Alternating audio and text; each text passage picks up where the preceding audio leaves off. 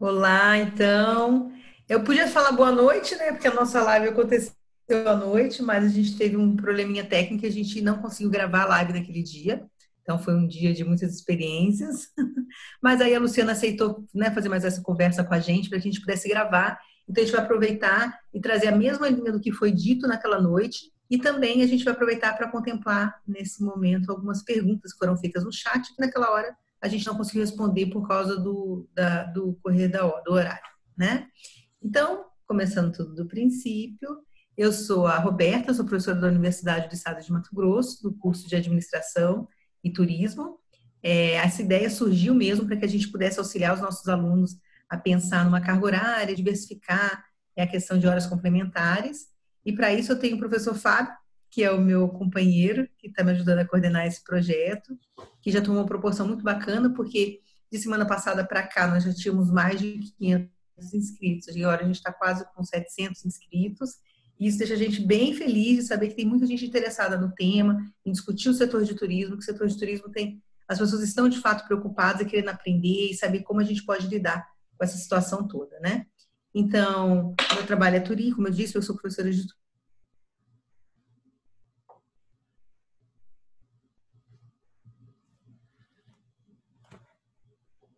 foco de pesquisa sempre foi voltado para o setor de turismo, mesmo quando eu utilizo as ferramentas da gestão e da administração.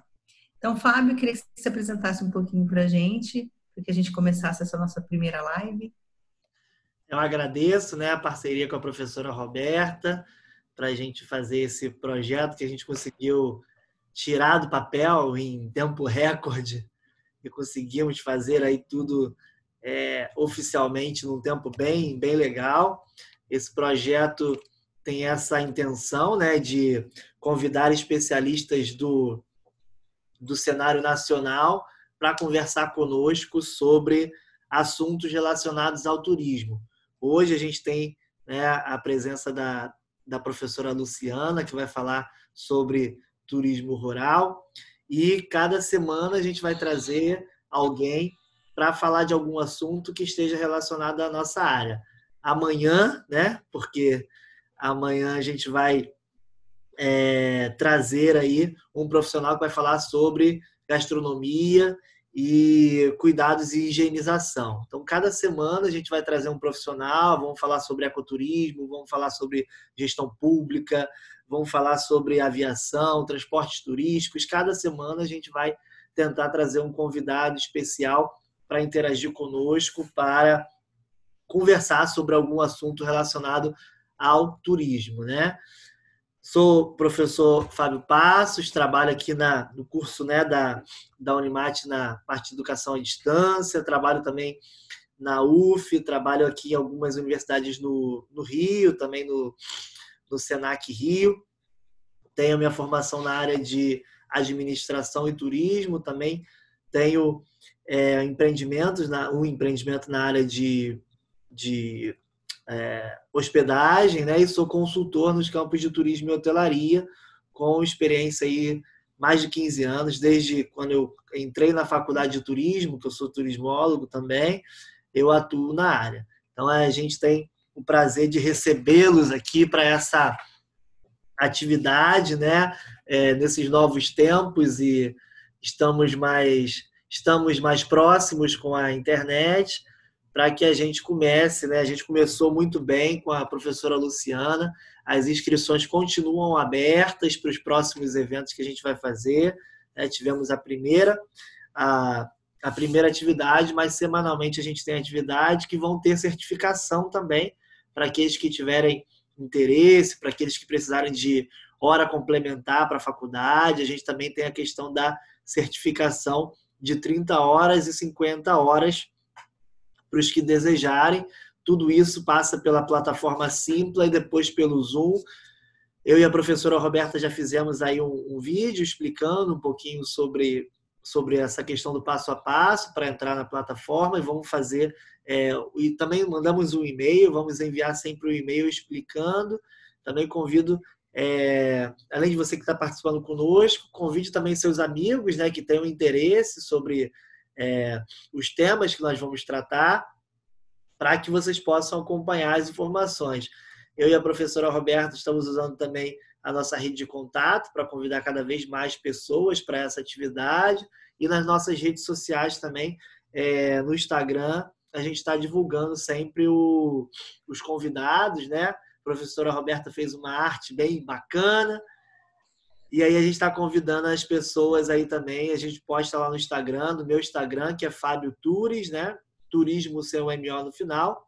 E o da professora Roberta, que é Rob Rai, né? R-O-B R-A-Y-E, que é o, são os nossos Instagrams, e a gente está divulgando aí a, a programação semanalmente e contamos com a sua presença e contamos também com a sua divulgação para que cada vez mais pessoas tenham acesso a essa a esse material que é público, é gratuito e é a gente acredita e a gente se esforça ao máximo para que tenha qualidade. A gente não pode falar que tem qualidade, né? Porque a gente é a suspeita. A gente se esforça para que a gente tenha uma entrega com bastante qualidade.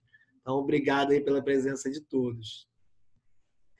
Ai, que legal. Obrigada, professor Fábio, já deu alguns esclarecimentos.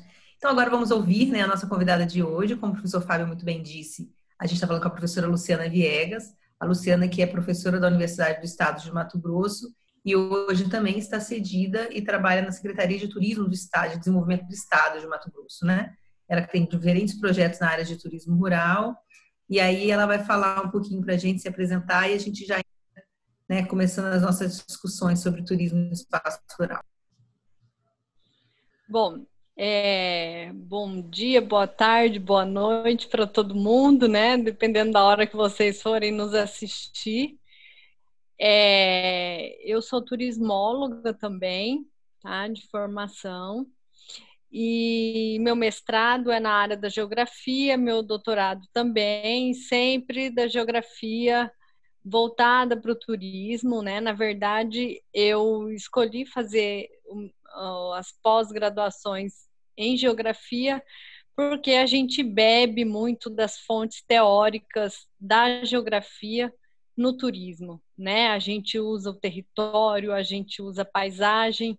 Essas são categorias da geografia que são que a gente utiliza em que que é onde se desenvolve a atividade turística.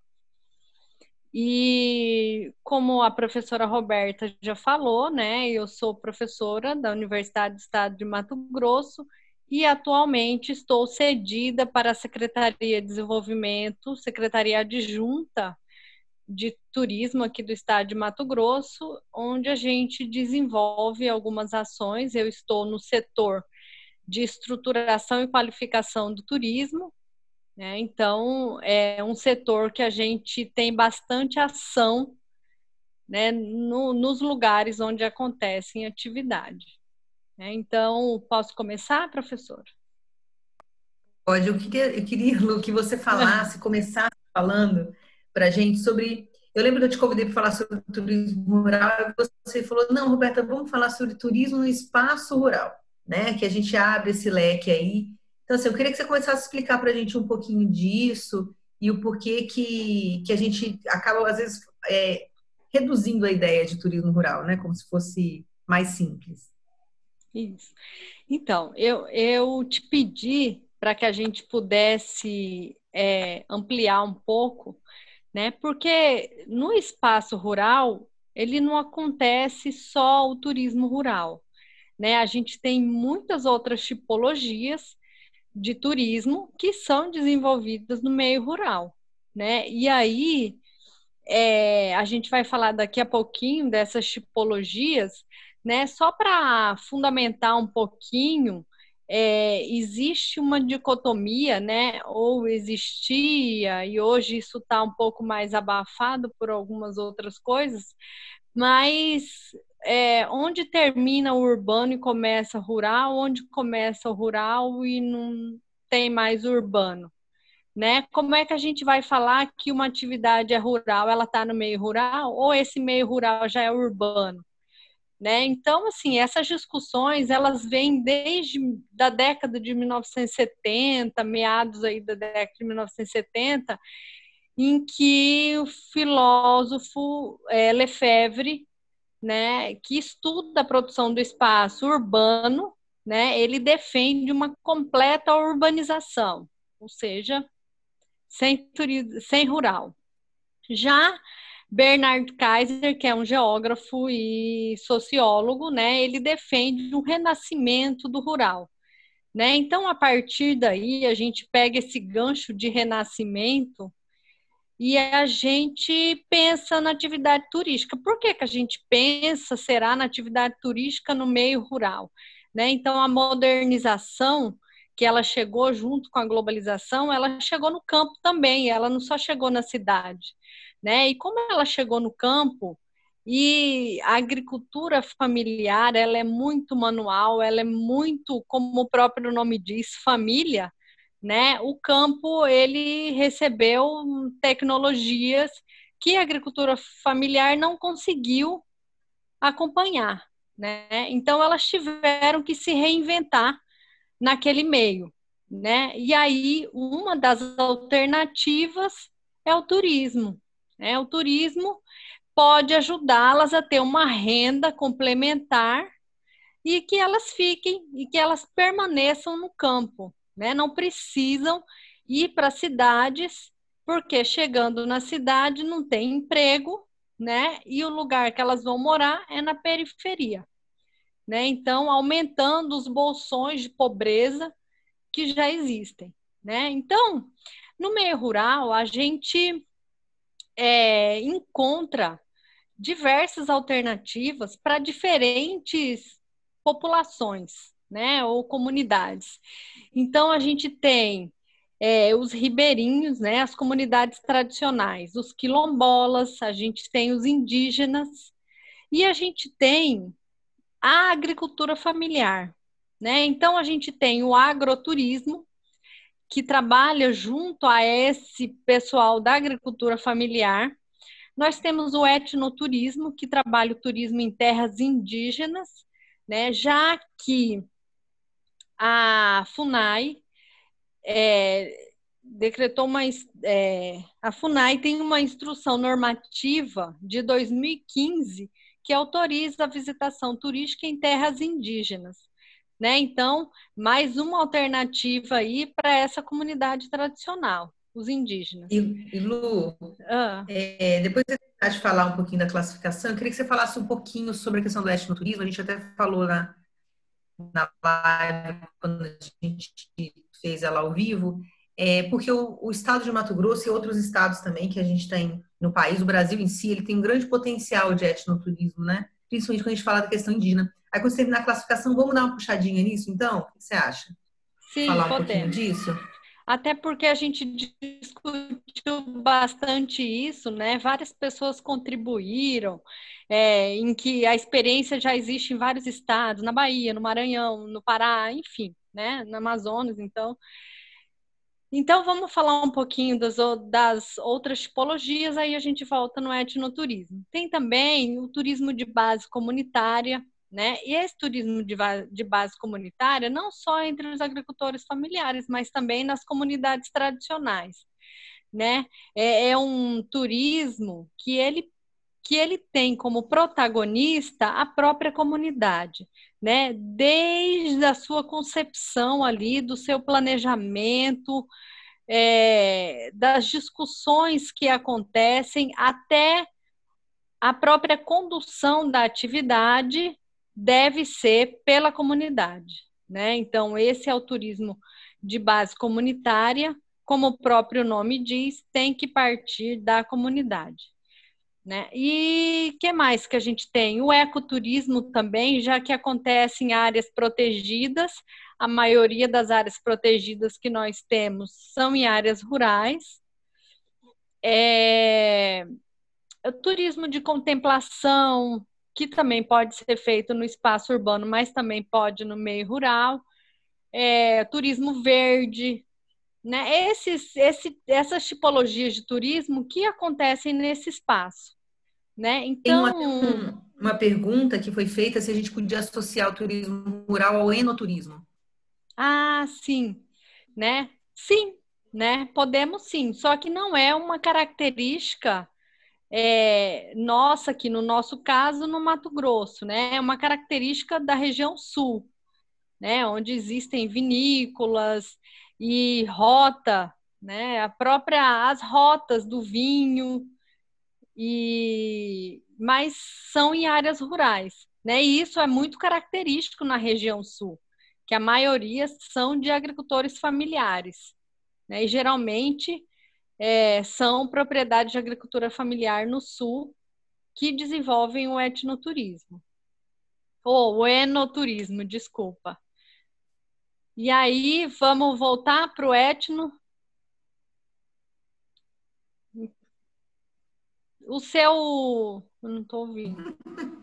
É, o etnoturismo, foi, eu tive uma experiência muito positiva quando eu trabalhei no Alnemat. A gente tem um terceiro grau indígena, né? Então, nós somos é uma universidade que é pioneira no mundo de começar a trabalhar com a parte de capacitar e formar em, em curso superior os indígenas, no caso, os professores das aldeias, né? E é uma loucura, porque a gente fala da, gente fala da língua mãe, você chega na, nas aldeias, a maioria fala língua mãe ainda, né? O pessoal que não tem muito contato com a cidade, enfim, pelo menos a nossa realidade de Mato Grosso. E todo o nosso material didático que é encaminhado para eles do governo, ele é em português, né?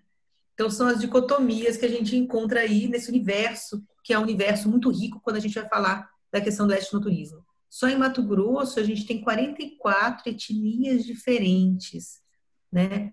Com uma língua diferente, com um hábito diferente, com uma cultura diferenciada. Então, assim, é, é entender de fato quando a gente fala povos indígenas, que é um, cada, cada uma delas, por, por mais que seja, tenhamos hoje poucas pessoas que compõem aquela etnia, porque infelizmente a gente teve uma história que não favoreceu é, a esses indígenas, né? É, mas a gente tem uma riqueza, né? Uma riqueza, uma característica que eu aprendi, passei a admirar muito deles, compartilhando com vocês, é que a memória deles é maravilhosa. Eles têm uma memória fotográfica incrível. E aí eu falo assim, é, faz todo sentido, porque é, o papel e a escrita chegou para eles há pouco tempo, né? Para a grande maioria deles. Então, assim, eles têm uma capacidade de aprendizado. É, eu tive a oportunidade de, de, trabalhar com eles, dar aula para eles nessa, e foi incrível. E aí eu queria que você falasse um pouquinho como a gente tem esse potencial no Estado. Eu sei que a secretaria ela pensa em desenvolver alguma coisa nesse direcionamento, né? Mas tem muitas dificuldades, não é isso, Lu? É, é verdade. É, a gente, as nossas maiores dificuldades são as seguintes: é, para a gente adentrar, né, numa determinada terra indígena, não é simples, né? Primeiro a gente tem que ter o acompanhamento da Funai, a gente tem que ter a ciência e a anuência da Superintendência de Assuntos Indígenas da Casa Civil, no caso aqui do estado de Mato Grosso. E é, é muito delicado, porque a gente precisa, eu acredito que seja fundamental, numa equipe, nós temos uma equipe Tá? Que a gente já foi numa aldeia, tudo. Mas, e eu conversando com um professor aqui da, da Universidade Federal de Mato Grosso, um antropólogo, né? E aí trocando uma ideia com ele, falando que a gente precisa de um antropólogo nessa equipe, né? É fundamental. E ele comentando comigo que um cuidado que a gente deve ter é não chegar com aquela visão romantizada, né, do indígena. Nossa, mas olha que bonitinho, gente. Sabe? Então assim, chegar com profissionalismo, tentar enxergar é, os valores, respeitar principalmente, né, aquela cultura, aquele. Então, o que para a gente pode ser, a gente, eu vou dar um exemplo para vocês. A gente estava numa reunião, né, certa vez, é, com essa equipe e algumas pessoas é, fora da equipe, mas que eram da do poder público e aí ela a pessoa falou assim: "Nossa, mas a gente tem que pensar o seguinte, dentro da aldeia eles são extremamente desorganizados, né? É diferente da gente, que a gente se organiza, tem uma associação. Então assim, ela não gostou muito, eu levantei a mão e falei para ela, né? A sua visão é que eles são desorganizados. E se a gente perguntar para eles, né? E aí, vocês são desorganizados? Será que eles vão falar que não? Que sim? Né? É engraçado, Ou eles né, Lu, têm aquela, ela, a organização deles, né? É esse, também... isso que as pessoas que não são da área também do turismo, às vezes até uns do turismo também cometem esse, esse erro, querer é, enquadrar, né? Deixar é. tudo enquadrado numa caixinha de padrões e o potencial e a grande riqueza da diversidade, que é o que enche os olhos de quem vai viver essa experiência, é justamente essa, essas, o que para a gente é, é é, é, desorganização, eles têm a própria organização deles. Exatamente. Até citar aqui na live, eu falando a questão indígena, tá, eu fui até pesquisar, é, que teve uma pessoa que comentou, falou, olha, não se usa mais o termo índio, né, para evitar estereótipos. É, eu não achei isso, eu fiquei bem curiosa quando ela falou, até me desculpei, porque né, não é a área que eu estudo, é no turismo, mas depois eu fui pesquisar, não encontrei nada que falasse de não se usar a palavra índio para se referir a eles, porque mesmo porque na educação indígena a gente sempre refere, se refere a etnias, aos indígenas, e aí eu não sabia, não sei se às vezes ela tem alguma leitura que traz isso, né, mas eu realmente não encontrei. Mas é, eu concordo com ela, são as dificuldades, a gente tem que tomar muito cuidado é. com a, esses, esses rótulos que a gente tenta colocar, né? Eu, eu fico insegura, né, em alguns momentos, e quando essa insegurança chega, eu recorro ao antropólogo né? Que eu sei que é uma pessoa que está capacitada para isso, né? Tem essa leitura, né? E aí e também uma outra uma outra coisa que a gente enfrenta, que a gente encontra é tão comum que é, certa vez foi nos procurar na secretaria uma equipe, né? Na verdade foram dois representantes que eles fazem um programa aqui no Mato Grosso é, mostrando os pontos turísticos das regiões aqui, né? Das localidades aqui do estado. Então, aí a gente questionou, né? Que ele só apresentava cachoeira, cachoeira da onde, cachoeira não sei do que, uma cachoeira que ficava em terra indígena, ele estava contando para gente. E aí eu perguntei para ele, mas e, e as pessoas? né? Como é que estão inseridas essas pessoas no programa? Ele mostrou um pedaço de alguns programas e a gente não via ninguém, né? Só, eu falei, mas e aí? Isso aqui é na terra indígena. Cadê os indígenas? Né? Cadê para falar alguma coisa? Essa cachoeira, será que ela pode ser mostrada? O que que essa cachoeira significa para ele? Pode não ter o mesmo significado que tem para você né? Então a gente ficou. Aí ele falou assim: é, mas os índios, a gente quando chega lá na. Uma vez a gente pegou um barco e parou numa terra indígena. Quando eu desci, eles estavam todos de roupa, tinha celular, tinha antena parabólica na casa. E aí ele falando aquilo e eu fiquei pasma de ouvir aquilo, né? Então assim, eu sou pernambucana, então, mas eu moro aqui no Mato Grosso, então eu não sou pernambucana porque eu moro aqui no Mato Grosso, né? É então, importante, Lu, porque a gente do Mato Grosso, né, falando a gente, porque a gente, é, dependendo da região que você mora, você convive mais de perto, né, com, com, com eles por conta da proximidade da, das aldeias, enfim.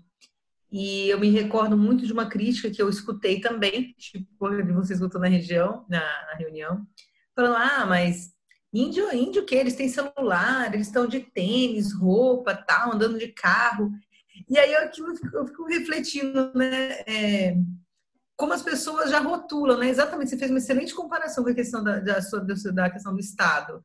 E aí foi interessante quando na que o terceiro grau indígena eles vêm, como são professores da aldeia, que dão aula o ano inteiro, então, no meio do ano, no início do ano, eles se reúnem e ficam 30 dias é, tendo aulas modulares, né, aqui no estado. E é interessante que tem indígena que precisa de dois, três dias para chegar, né? O estado é enorme e eles têm que pegar avião, é, tem que pegar barco, é, tem que andar não sei quantos quilômetros para daí chegar numa rodoviária. Então a gente tem casos assim, lá de cima do Xingu, enfim. Mas o que eu acho interessante, Lu, é que quando as pessoas fazem essa crítica de acharem que não são mais indígenas, teve uma situação no almoço lá que os, os indígenas teve um que se levantou e ficou revoltado. Por quê? Porque a mulher que fez a alimentação deles o mês inteiro era a mesma mulher que fez a alimentação deles o mês inteiro lá na, na hospedagem. E eles estavam chateados. Por quê? Porque para eles, a mulher, quando está no período de, enfim, de regras e tudo mais, ele, ela não pode cozinhar porque ela enfraquece o guerreiro. Né? Ela enfraquece o índio em algumas etnias. E eles estavam, assim, evitando comer chateados, entendeu? Então, a cultura é muito mais forte, né? A raiz é muito mais forte. Não vai ser um, uma tecnologia que ele está acessando que vai desfazer tudo que eles têm como formação, como cultural, enfim. É, eu fiquei bem, falei, nossa, gente, é, é, como eles são diferentes, né? Assim, é. cada um tem a sua, sua cultura, a sua história. Eu só queria complementar uma coisa que a professora Luciana falou anteriormente sobre a questão do, de conversar também com o antropólogo, né? E a gente que trabalha com turismo, a gente já tem essa visão multidisciplinar, né? A gente sabe o quanto cada profissional pode colaborar e a gente já sabe que é, tem que pedir ajuda, tem que ser uma equipe multidisciplinar para colaborar. Então, é, eu acho que, que essa sua fala com relação à conversa com o arqueólogo é fundamental, porque isso a gente fala desde sempre, né? Com relação ao turismo, que é algo multidisciplinar. E uma outra questão também, que você chegou a falar também, professora, com relação à a, a, a, interação, né, ou falta de interação, no caso do, do serviço turístico que está sendo feito, sendo ofertado à cachoeira, mas sem a interação com a comunidade local, isso a gente já viu com uma força maior e hoje em dia com uma força menor com relação ao turismo que a gente tem aqui no Rio de Janeiro com relação às favelas. Então, há algum tempo mais para trás, a gente tinha muito mais a essa questão bem similar. Entrava-se na, na, favela, um guia que não era da favela, é, mostrava a favela, não consumia nada, não interagia com ninguém, andava por ali, ia nos mirantes, porque nas favelas aqui do Rio a gente tem mirantes assim incríveis, que você vê é, o Rio com uma vista privilegiada, e não tinha uma interação, não comprava uma água mineral, não comprava um refrigerante, não, não tinha não, não fazia um almoço, uma feijoada naquela localidade, naquela, naquela favela e depois saía. Então não gerava emprego, não gerava renda, não gerava interação, somente explorava o território e uhum. saía. Então, isso agora, é, depois de algum tempo, foi repensado, está melhorado. Né? Hoje em dia a gente já tem um turismo de base comunitária e algumas favelas que são os próprios guias.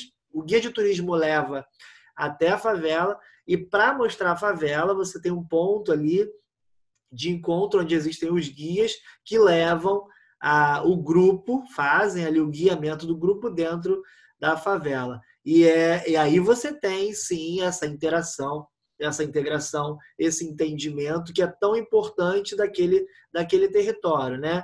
É, porque senão é, como a senhora falou, vai na cachoeira e só a cachoeira, só vê a cachoeira, leva tudo de fora, não consome nada no local, depois vai embora.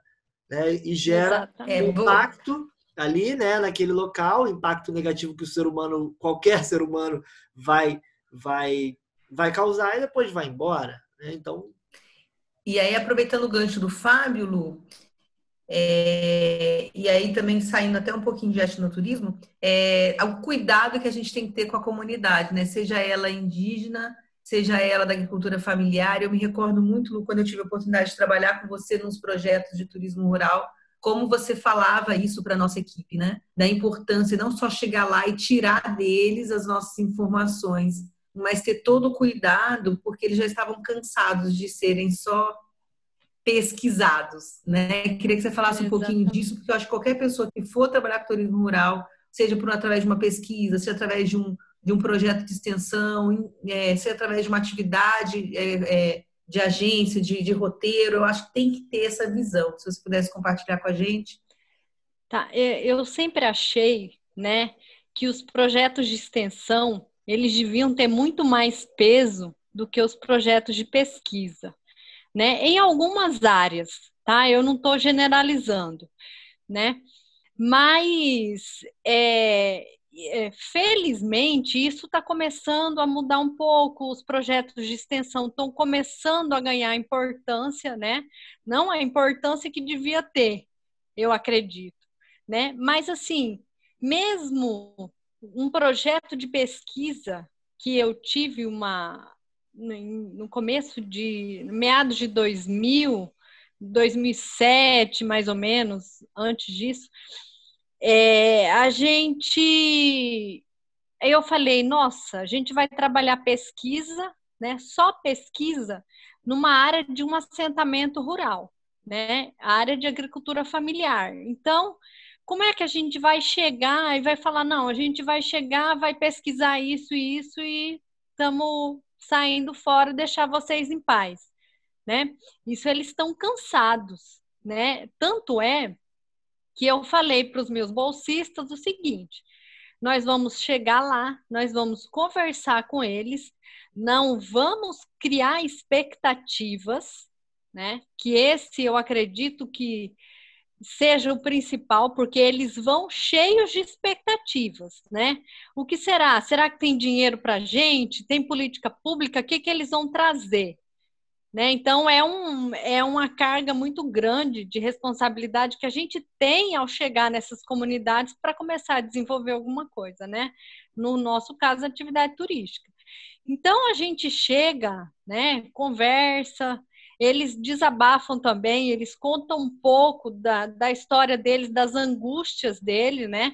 Mas isso porque, porque a gente deu. Falta, né, Lu? É projeto para o agricultor familiar, né? Exatamente. Quando a gente fala de assentamento, o que não falta é projeto que começou e aí eles querem retorno de alguma coisa que, que levou o nome deles até hoje, nunca mais ninguém apareceu, o pessoal sumiu, documento, é. né? É muito complexo, né, Lu? É, e aí, assim, na primeira reunião tem muita gente, né? Na segunda re reunião já tem menos. Na terceira tem menos ainda, né? Aí a dificuldade de marcar a reunião, porque ninguém quer aparecer, porque não era dinheiro que estava chegando, porque, de novo, era mais um pesquisador que ia trazer e tal. Enfim, e a gente ficava lá, né, para resumir um pouco a história, eu fiquei 10 anos nesse assentamento, né? Os professores, meus colegas lá da universidade, falavam que meu escritório era lá naquele, naquele assentamento, né? Então a gente ia de manhã, ia à tarde, ou então até à noite, né? Quando o curso passou a ser noturno, a gente ia à noite, porque os alunos trabalhavam durante o dia, então a gente mas era até bom, porque eles estavam na lida o dia todo, né? E à noite era o tempo que eles tinham e a gente ia. E toda vez que a gente ia, era um banquete preparado para a gente, né? Eu falava, gente, nem jantem em casa, porque para a gente não fazer desfeita para eles, né? Então, às vezes, até a gente levava as coisas também né? Para também não chegar lá só para explorar, né? Então sempre era conversa e aí voltava para a sala de aula, a gente montava um, um, um é, com todos os dados que a gente tinha conseguido com eles naquelas conversas, né? A gente montava um todo um programa, o que a gente tinha de resultado até ali e marcava para apresentar para eles né, em que pé a gente estava, então eles iam acompanhando. Né? A gente ajudava a reforçar a associação, falava sempre a importância dessa união deles, é, dessa luta, dessa resistência naquele lugar. Né? Muitos pensavam em ir embora, às vezes é, eu ficava um pouco desestimulada, que eles não acreditavam muito. Aí tinha um agricultor que sempre que eu ia embora, ele me chamava falava assim: Luciana, por favor, não desiste da gente. Né? Então eu achava aquilo tão desesperador, assim, tão. Eu falei: não, jamais, eu sou brasileira, eu não vou desistir, não. Né? Então, até o último momento que eu morei ali perto, que era uma cidade do interior ali, eu estava com eles, né? Quando eu vim embora para cá, para a capital, Cuiabá, aí está mais de 700 quilômetros de distância, aí é, ficou inviável, né? Mas, infelizmente, é, essa inviabilidade me afastou um pouco deles, mas, assim, é, esse cuidado que a gente tem que ter, né, quando a gente adentra, porque a confiança a gente não tem ainda deles, né? Eles também são estão desacreditados. Então, com o tempo, a gente vai conquistando essa confiança, conquistando é, até dando valor para o nosso trabalho e conhecendo, né? Porque os alunos eles são muito preconceituosos, né? É, com relação à área de agricultura familiar, área de assentamento, até porque o agronegócio aqui na nossa região é muito forte, né? E e aí, quando eles vão para o assentamento, eu já ouvi até alguns falando assim: nossa, professora, realmente eles trabalham, é legal, tudo. Não foi, não era isso que eu ouvia, né? Então, a gente sabe que a mídia solta, as pessoas que têm preconceito, isso chega nos lugares com muita rapidez, né? A tecnologia hoje nos permite isso.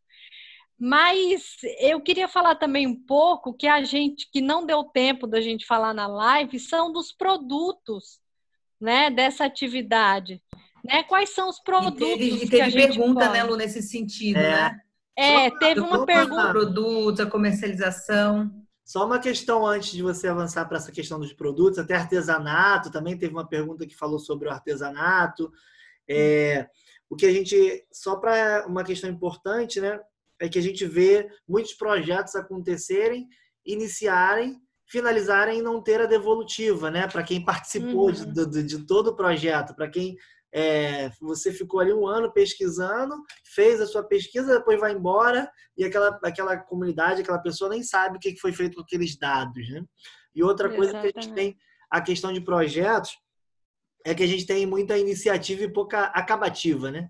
Então, tipo, alguns é. projetos eles começam mas eles são abandonados, eles são largados em algum momento da, da do, do projeto mesmo, e aí é, fica solto no ar, ninguém sabe se terminou, se não foi, enfim. As equipes se desfazem e você não tem é. uma, uma situação de, de continuidade, né? Então é importante a gente ter esse cuidado sempre quando está fazendo aí um, um projeto, né? Então, aí até é, os alunos, né? Só voltando um pouquinho que eu esqueci de contar uma coisa. Quando eles iam, né? Eles iam sozinhos também no assentamento. Era 12 quilômetros do município e era tudo asfalto, então era super tranquilo. E aí eles iam é, coletar os dados lá e eu sempre falava para eles assim. Eu falava lá no assentamento, olha, gente, vocês vão ter visita durante a semana, uns alunos vêm coletar alguns dados, vão na casa de vocês, fazer umas perguntas, conversar um pouco, para que a gente possa montar um quadro da realidade aqui de vocês, a gente vai trazer de volta, vai apresentar, ah, tá, beleza. Aí os alunos iam, né? E tinha agricultor que era grosseiro com eles, que não acreditava nada disso, que isso? Aqui não existe esse negócio de turismo, não. Não sei o quê. E eles voltavam para a sala de aula desanimados, né? Ah, professor, eu não volto mais lá. Eu não volto. E eu sempre explicava, gente, a gente precisa ter paciência, né? Ter paciência, porque vamos nos, vamos nos colocar no lugar deles né? A gente lá em casa, tranquilo, chega a gente para pedir informações, para coletar dados e vão embora, nunca mais aparecem e a gente continua naquela situação que a gente estava, né? Não é fácil, mas a gente está acompanhando, está mostrando para eles. Aí a gente fazia dia de campo, convidava o pessoal da cidade, então as pessoas iam, compravam almoço, eles vendiam as verduras, sabe? Então, assim, depois a reunião para a gente é, avaliar como é que tinha sido o evento, você escutava cada coisa assim, que você fala, gente, valeu a pena os foras que a gente levou, as desacreditadas deles no começo, sabe? Tinha agricultora que chegava para mim e falou, falava assim: Nossa, eu, eu consegui tanto dinheiro que eu comprei um vestido para eu ir num casamento, que eu não ia porque não tinha roupa. E outra falava, eu mandei arrumar o box do meu banheiro que estava todo quebrado, sabe? Então, assim, são coisas tão pequenas que para nós foi prazerosa, né? Porque é da nossa profissão. E aí tiveram resultados tão interessantes. Então, a gente pegando esse gancho aí para a gente falar dos produtos, né? Do turismo rural na agricultura familiar, é, os, quais são esses produtos que podem ser ofertados para um turista que vai procurar o turismo rural na agricultura familiar, né? Então, esses produtos geralmente vêm do beneficiamento da produção que tem naquela determinada propriedade ou naquela comunidade. É, então, assim, eles plantam cana naquela determinada propriedade. Então, é, naquela propriedade, eles têm melado de cana para vender, eles têm é, a própria cana em natura, né? eles têm também é, rapadura que eles fazem com a cana. Então, vários derivados. Então, tem leite, produz leite naquela propriedade. Então, eles fazem doce de leite, eles fazem queijo, eles vendem o próprio leite em natura. Então, mas é importante a gente falar também que eles não podem tirar dali para comercializar, tá? Esses produtos, é, leite, queijo, não pode porque não tem uma certificação, não tem o selo de inspeção, né? E esse selo, ele é muito burocrático para conseguir, né? Então, várias vezes eu fui atrás junto com eles, né? E é realmente é burocrático, falta de vontade, né? Do poder público em ajudar essas pessoas. E esses selos eles são estaduais na maioria das vezes, ainda tem isso, é. né? Aqui no Rio, no Rock em Rio, no evento Rock em Rio, a gente teve um grande problema aí com uma chefe de cozinha, Roberta Sudbrack, que ela trouxe queijo eh, da região da Serra da Canastra para ser eh, vendido ali os produtos dentro do Rock em Rio, e aí teve um problema com a vigilância sanitária municipal do, do Rio de Janeiro, porque aquele selo ele era válido para uma região, para um estado, mas que não era válido para outro estado.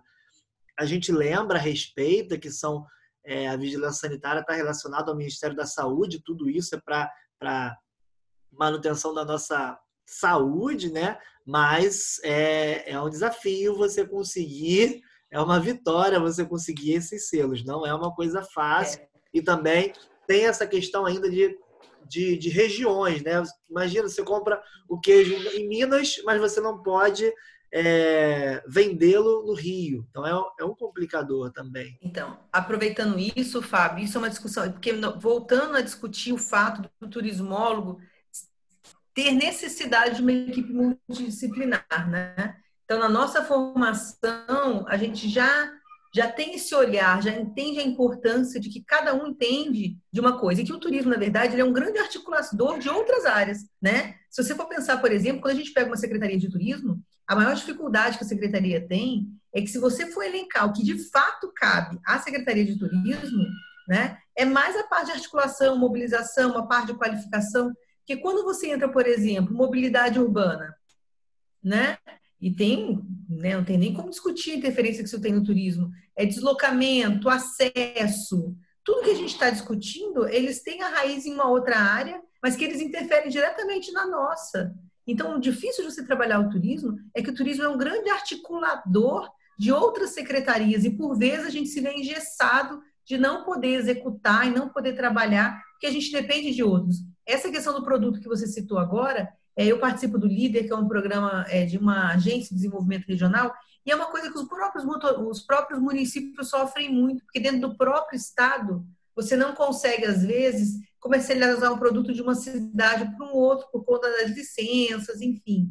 Imagina no, no, no nacional. Né? Então, assim, existe uma frente é, de tentar se, mesmo quando, quando for os municípios, tentar se juntar e tentar transformar isso no, mais próximo possível para que essas licenças sejam tiradas, para que, porque cada estado, cada município, dependendo, ele tem a sua forma, né? Eles respeitam a legislação, mas eles têm a sua forma, o seu caminho. Então, isso dificulta muito quando a gente entra na parte de produtos mesmo. É uma preocupação de quem for trabalhar com o produto, ele vai ter que ter esse outro profissional, entender é. essa multidisciplinaridade, né, de trabalhar nessa parceria. É, a gente tem um exemplo desse aqui na secretaria, que é uma ação que a gente é, tem parceria com o ICMBio, que é, é na comunidade de Água Fria, é uma comunidade da Chapada dos Guimarães.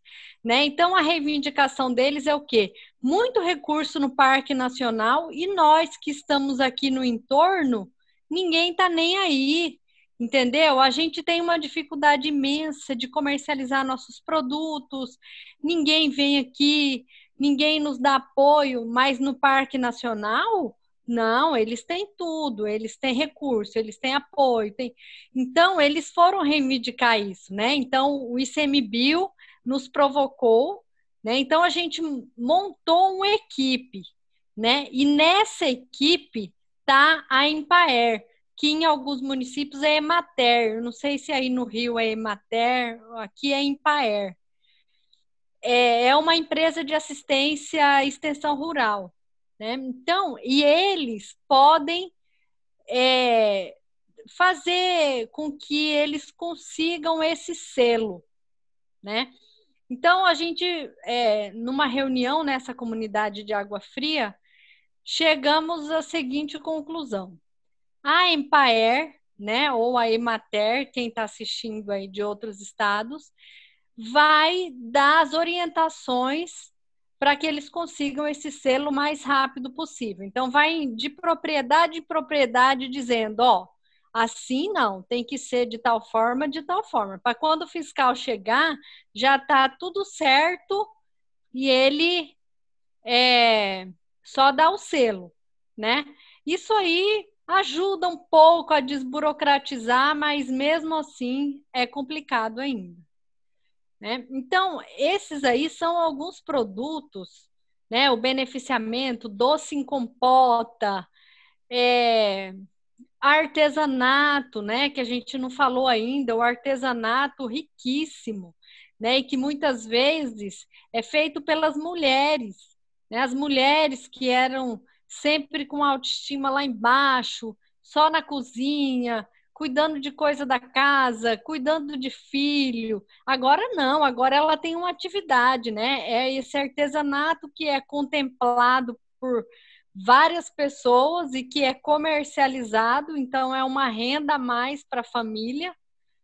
E é, é super interessante isso. E aí, a gente falando, e a própria cultura, né, gente? A gente não pode esquecer o modo de vida deles, né? Como é que é? Eles cozinham em fogão a lenha.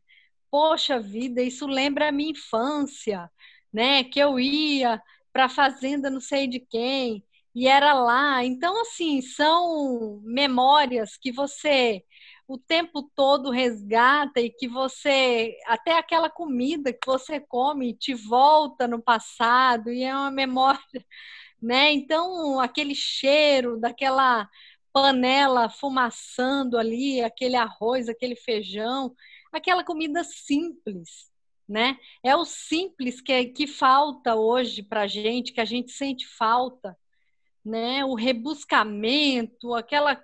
Isso aí, eu acho que está cada vez mais caindo de moda, né? E a gente está buscando mais as nossas raízes, a gente relembrar aquele tempo que a gente era feliz, né? Que a gente não precisava de celular, não precisava dessas coisas, dessas tecnologias, que tem seu lado bom e seu lado ruim, né? E que mais que a gente pode falar? Quando a gente volta, né, que a professora Roberta pediu para a gente voltar no etnoturismo, né? Mas quando a gente pensa, mas o que que a gente pode é, ter de produto no etnoturismo? né? Eu acredito que o principal produto, né? E eu nem gosto muito de falar produto, porque eu acho produto uma coisa tão fria, tão, sabe? Toma aqui 10 reais, me dá aqui o seu produto, pronto, acabou. Não sei seu nome, não sei o que, que você faz, se você tem família, entendeu? Mas assim, é o produto, não tem outro nome para chamar, é a cultura, né? É o, é o que tem de mais forte, mais precioso dentro de dessas comunidades tradicionais, né? É a cultura, a cultura deles, os rituais, o modo de vida, né? Que é muito diferente e que a gente tem que se, se reeducar para poder ir conhecer. Né? Não é qualquer turista que vai praticar o etnoturismo. Né? Não é. Você tem que estar tá aberto e você tem que ter uma certa maturidade. Não tem como. Né? Tem uma aldeia no município de Canarana aqui que uma vez por ano ela recebe estudantes da escola Ai, gente, eu não estou lembrada, é uma escola em São Paulo que manda estudantes para lá uma vez por ano. Eles passam uma semana de vivência nessa aldeia. Então, o que, que eles fizeram? Eles construíram uma oca, né, que tem uma estrutura mínima para alojar esses estudantes. São adolescentes. Né? Então eles fizeram tipo umas baias assim de tijolo, né? Então dentro dessa uma cama, né? Geralmente camas de solteiro em cada uma e os jovens dormem ali. Tem uma cozinha, eles aprendem a cozinhar com eles lá, eles vêm e aprendem também, eles levam alimentos para ajudar, né? E aí nós chegamos no dia que eles estavam indo embora já, já era o último dia. E eles montaram uma feirinha de artesanato. Aí você pensa, gente, esses jovens entrando no ônibus, a gente viu tudo cheio de pulseirinha, cheio de, de artesanato daqueles indígenas. Então, a coisa mais linda, né? A gravata que eles têm, os chavante, toda vez que eles vão falar em algum evento ou vão receber pessoas de fora, eles colocam uma gravata, é porque tá lá na minha sala, não dá para eu pegar para vocês. Eu enquadrei uma que eu ganhei de um cacique, né? Então, assim, eles se sentem importantes, ele com aquela gravata. É interessante a gente saber também, respeitar a importância deles, a forma como eles. Então, assim, é, eu achei aquilo fantástico. Eu falei para eles, ele me presenteou com aquela gravata, né? Porque eu achei aqui, assim, não romantizando, né? Não que eu achei bonitinho, mas eu achei aquilo fantástico de que mas é, é bonito, né, uma... né? Porque a cultura é bonito é... de se ver, né? Porque assim cultura, era um evento a da cultura é, era uma formalidade, né? E numa formalidade eles usam aquilo. Né? Então, assim, você vê aquilo, então, pô, você se sente importante também, porque para ele, ele está levando a sério aquilo, é uma formalidade. Né? Então, assim, foi muito interessante, muito interessante. Então, os produtos. Luz. Ah, podem falar aí. Pode falo finalizar demais. os produtos? Eu ia falar para a gente comentar um pouquinho sobre a questão que a gente falou até no final da outra live, para a gente não deixar de contemplar a questão, até porque a gente está com o horário já, já vai caminhar para uma hora de live, mas a questão da pandemia, né? Eu lembro que uma das pessoas perguntaram, e o turismo rural, até tem aí, olha, também perguntando, ó, no momento pós-pandemia, vocês acham que iremos passar por um período de xenofobia turística? E tem o caso que você estava explicando agora da, na Europa que você estava explicando. Se você pudesse falar, e a gente é. podia aproveitar e entrar numa. falar um pouquinho sobre essa questão, se o turismo rural ele vai entrar como uma alternativa para para pós-pandemia, o Fábio, termo que foi contemplado por alguém, o perto um pouquinho disso aí agora para a gente ir fechando. É, é só para complementar, professora, depois que falar sobre a pandemia, é, lembrar das referências cinematográficas que foram faladas também, que aí fala um pouquinho da pandemia e depois já caminhando para o final. É que foi o filme Xingu, né? Isso. O filme Xingu demonstra um pouco sobre as dificuldades que eles tiveram de se adaptar quando foi criada a política, na verdade, a ação né, dentro da política de, de, dos índios, e foi criada aí o fato do deles trazerem, tirarem os índios da área deles e levarem eles todos para conviver, todos não, né? Algumas etnias para conviverem juntos, próximos, né? É, dentro do Parque Nacional de Xingu. Isso. Então, aí tem eu também só para para lembrar uma pergunta que eu não lembro se o nome da pessoa foi Rodrigo ou Guilherme, eu acho que foi Rodrigo, que fez uma pergunta seguinte: se o turismo rural não era exatamente assim, né? Vou falar com outras palavras. Se a economia criativa se encaixaria nisso, no turismo rural, né? E a gente a gente percebe que com certeza a economia criativa entra aí nesse meio, né? Porque cada vez mais eles é, eles criam novos produtos, né? Eles veem a possibilidade de novos produtos. Então, assim, tem até o mínimo que eles mesmos acham que é, mas que fazem uma experiência que dá muito certo, é na hora do almoço, vamos na horta colher tudo que vai ser a nossa salada, né? Então, as pessoas que nunca viram uma horta, né, que parece mentira, mas existe, né? Vai lá colher um alface, uma rúcula, né? Seja o que for que tem ali naquela horta, então eles vão preparar,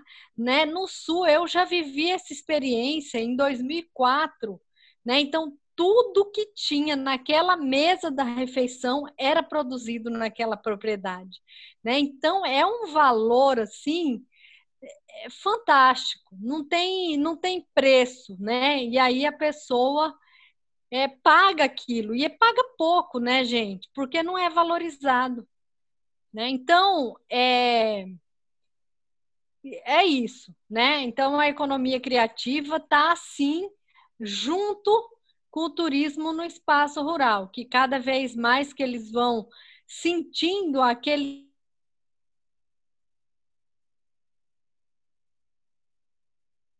turistas. Né? E aí eu queria falar também da gente começar a falar, como a professora Roberta falou, dessa desse pós-pandemia, que a gente não vê o fim ainda, né? Infelizmente, a gente não consegue ver o final dele, mas que temos que nos preparar, né? A esperança de uma vacina aí que atalhe essa essa coisa, a gente vai ter que estar preparado, né? E acredito que depois disso as pessoas vão começar de pertinho, né? Indo ali primeiro, né? Eu não vou viajar para outro estado, ainda não. Vamos ver, né? Vamos fazer um turismo ali naquela área de agricultura familiar, diz que é legal, a gente tem refeição lá, eles vendem artesanato. Vamos lá, né? Qual que é mesmo, Fábio, aquela expressão que você usou? É, na verdade, o presidente do Airbnb e fundador, ele disse que o é, longe é o novo perto. Não, perto é o novo longe. Ou seja, porque anteriormente fazíamos viagens longas e hoje em dia a gente vai fazer viagens mais perto, até porque as barreiras, as fronteiras, tanto é, estaduais e é, nacionais, estão fechadas em muitos locais. Então, o perto é o novo longe. E isso inclui também a valorização dos territórios nacionais, né? É, Exatamente. Nacionalmente, por exemplo, é, vendo um pouquinho do, do, de países que estão já retomando a sua atividade, como Portugal, como é, Itália, Espanha, eles estão valorizando cada vez mais a cultura local e os produtos locais. Tem uma professora que eu conheço que está em Portugal e ela disse que a, a, mobilização nesse sentido de consumir o produto local hoje em dia está tão forte que eles estão fazendo, inclusive, quando vão ao supermercado, ele pega ali o produto e vê, ah, é made in Portugal, é fabricado em Portugal, então vou, vou valorizar, eu vou preferir comprar esse que é feito em Portugal em detrimento de outro que é feito em outro local. Então eles estão é, é, é uma busca eles estão sendo estimulados até em todos os momentos que eles podem, eles estão incentivando e valorizando a produção local. Claro que o turismo, né, e muitos países, principalmente que a gente vê na Europa, a grande preocupação da reabertura de fronteiras, mesmo que sejam de países limítrofes, ela está muito grande porque o turismo movimenta muito das, de regiões, né? Só para pegar um exemplo internacional, da Grécia, a ilha de, de, de, de Santorini é turismo. Não, não, não, se vê muitas outras atividades dentro de um local como esse. Então, é, para você ver a importância e a relevância do turismo em algumas localidades. Então, a, a preocupação atual é essa, de ser esse perto, novo, longe, e a valorização também dos produtos, cultura local. Bacana. É, dois parentes, então, só para a Lu dar continuidade, é, lembrando que às vezes a gente fala muito da questão do turismo internacional, de longe, de grandes fronteiras, mas 70% do, do turismo ele acontece regionalmente, né? Então, assim, às vezes as pessoas acham que turismo, a gente já vê muito aluno, geralmente quando começa, acha que o fato de você consumir o, a, o produto na sua região, ela não é turismo, né? Acha que vale menos esse turismo que é feito regionalmente. Mas com, é, o, que, o que leva o turismo para frente, 80% do turismo que é praticado no mundo, ele advém do turismo regional. Então, isso também é um dado que a gente tem que se recordar. E aí, voltando ao que o Fábio falou, essa pandemia também vai trazer isso, né? É a valorização do produto produzido. Por quê? Tentando fortalecer a sua economia, tentando fazer com que aqueles que perderam tanto com a pandemia voltem a ganhar. Então, assim, a preocupação com os, com os que são mais próximos, né? Eu vejo aqui em Nova Mutum muita preocupação com a agricultura é, familiar, é, tanto da prefeitura, que, que fez um e-booking com um cadastro de todos os agricultores familiares e telefone e uma relação dos produtos que eles comercializam para que a gente pudesse fazer os pedidos para ele, eles entregarem em casa. E recentemente, agora nesse hackathon, que a gente teve agora, que eu mentorei esse fim de semana, a gente teve uma equipe da universidade aqui que teve várias ideias maravilhosas, né? Mas eles fizeram justamente um aplicativo para comercializar os produtos da agricultura familiar. Então, conectando também para poder é, auxiliar e essa preocupação que o Fábio disse, ao invés de comprar alguma coisa do supermercado, que você tem um atravessador, eu vou aí comprar direto desse produtor para auxiliar ele né, depois desse momento difícil, né? Exatamente. Então, e aí, gente, a gente tem um exemplo já, né, na Espanha, de retorno do turismo rural, né? E aí, é, é o seguinte, é uma coisa que está caminhando a passos lentos, ainda não está dando certo, né? Porque assim, existe a oferta, existe a demanda, mas a comunidade não quer receber turista por enquanto, né? Eles estão com medo, é muito é, não sei, gente, é muita coragem ainda. Eu acho cedo, entendeu? Por mais que realmente precise, mas eles mesmos estão conscientes disso, né? Porque eles iriam ganhar com isso, né? Mas até onde? Ia ganhar até onde? Né? Porque podia perder a vida, né? Então é complicado.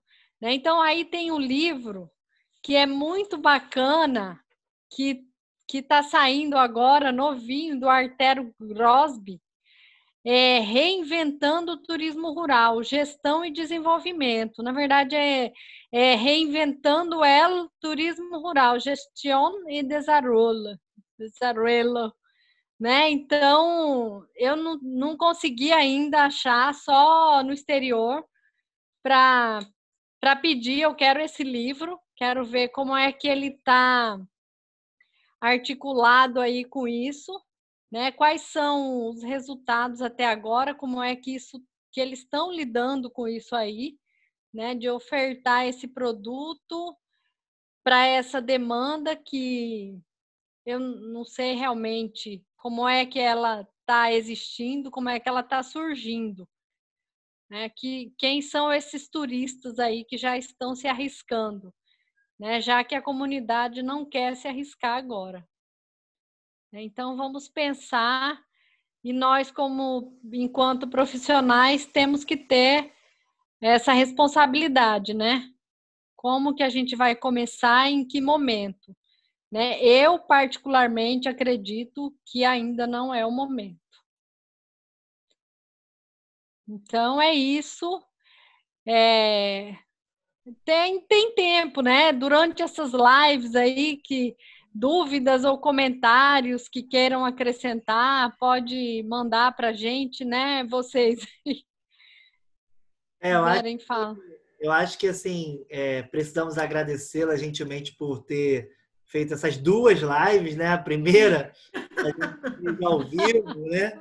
E por uma questão técnica, porque a gente sabe que isso é tudo muito novo, a gente está é, desbravando esse caminho aí remoto, mesmo, né?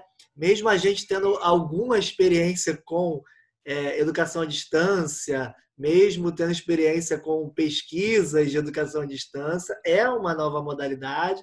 Então, é, por problemas técnicos, a gente não conseguiu gravar, mas é, é muito importante, e até voltando um pouquinho à sua fala, professora, do projeto de pesquisa, projeto de extensão, esse é um projeto de extensão, né, que é, eu e a professora Roberta, né, estamos aí capitaneando e que é um projeto relacionado à pesquisa e extensão da Unemat, e a gente precisa também de ter essas evidências, a gente precisa é, contribuir e, e, e, compartilhar essa informação tão rica que a senhora nos trouxe é, hoje, para que todos possam ter acesso é, a esse material. E também, né, logicamente, com a questão da, da parte da pesquisa especificamente, nós vamos, né, já estamos aí pensando numa. Enquanto a gente está fazendo essa atividade, como ah, esse projeto de extensão para é, essas lives que a gente intitula, né, para esses especialistas, a gente também é, já vai fazer um artigo científico contando a trajetória e falando sobre como a gente está montando, pegando todos esses dados e apresentando todas essas evidências. Então, é certamente. E para mim, é, para mim especificamente, ah, esse assunto é incrível. Eu sou totalmente ignorante nesse assunto, no sentido que é, é fora da minha realidade de, de, de, território, é fora da minha realidade de pesquisa. Então, para mim, foi uma delícia, porque conhecer essa, essa realidade né, de, de, de povos indígenas, a professora Roberta trouxe a fala de povos indígenas, eu não tinha noção disso, não tenho interação com isso no meu cotidiano. Então, é, é assim como é, como essa live ela está tendo uma representatividade até mundial, né? Que a professora Roberta falou que teve até uma pessoa de Portugal que estava pedindo informações. É, é muito rico isso para quem não vive essa, essa realidade, essa, essa realidade. Então é muito bacana é, a gente ter esse tipo de conhecimento sendo compartilhado, né? Então, agradeço imensamente novamente a sua disponibilidade em estar conosco aqui contribuindo com esse tema tão legal. Obrigado. É, é isso. Eu, eu agradecer, espero, ali só. Eu espero, só para finalizar, né, ter contribuído ou pelo menos ter assanhado aí, ter provocado alguma coisa. Mas estou à disposição, gente. Obrigada pelo convite, vocês. E a gente que agradece, Lu. Ainda bem que foi você, como a gente falou na primeira vez, você foi a nossa cobaia. É, quem é cobaia, aí, né, tem que estar preparado. É, e para gravar duas vezes, né? A primeira a gente teve que ficar auxiliando o pessoal que estava com dificuldade de entrar e tudo mais. Então a gente gravou depois que iniciou. A gente home office com criança é isso aí, ó. Tem, tem, tem, tem música de fundo e aí, então, e aí, então, muito obrigada. Espero que a gente tenha conseguido contemplar o que foi dito nos comentários, gente, com essa gravação. te agradece muito a vocês. A partir do próximo, eles já serão gravados. E a gente vai mandar no e-mail o link né, com acesso, que vai estar disponível tanto no YouTube quanto no IGTV, tanto no, né, nos Instagrams, enfim, que a gente vai estar encaminhando por e-mail. Então, Luciana, Fábio, muito obrigada. Vejo vocês, a Luciana deve acompanhar a live de amanhã, né? Então, vejo vocês amanhã, então, na nossa live, que vai falar com Pedro Veras. Tá ok? Um prazer, gente. Um abraço. Vamos lá. Obrigada, gente. Nada. Até a próxima. Tchau. Tchau até, gente. Tchau.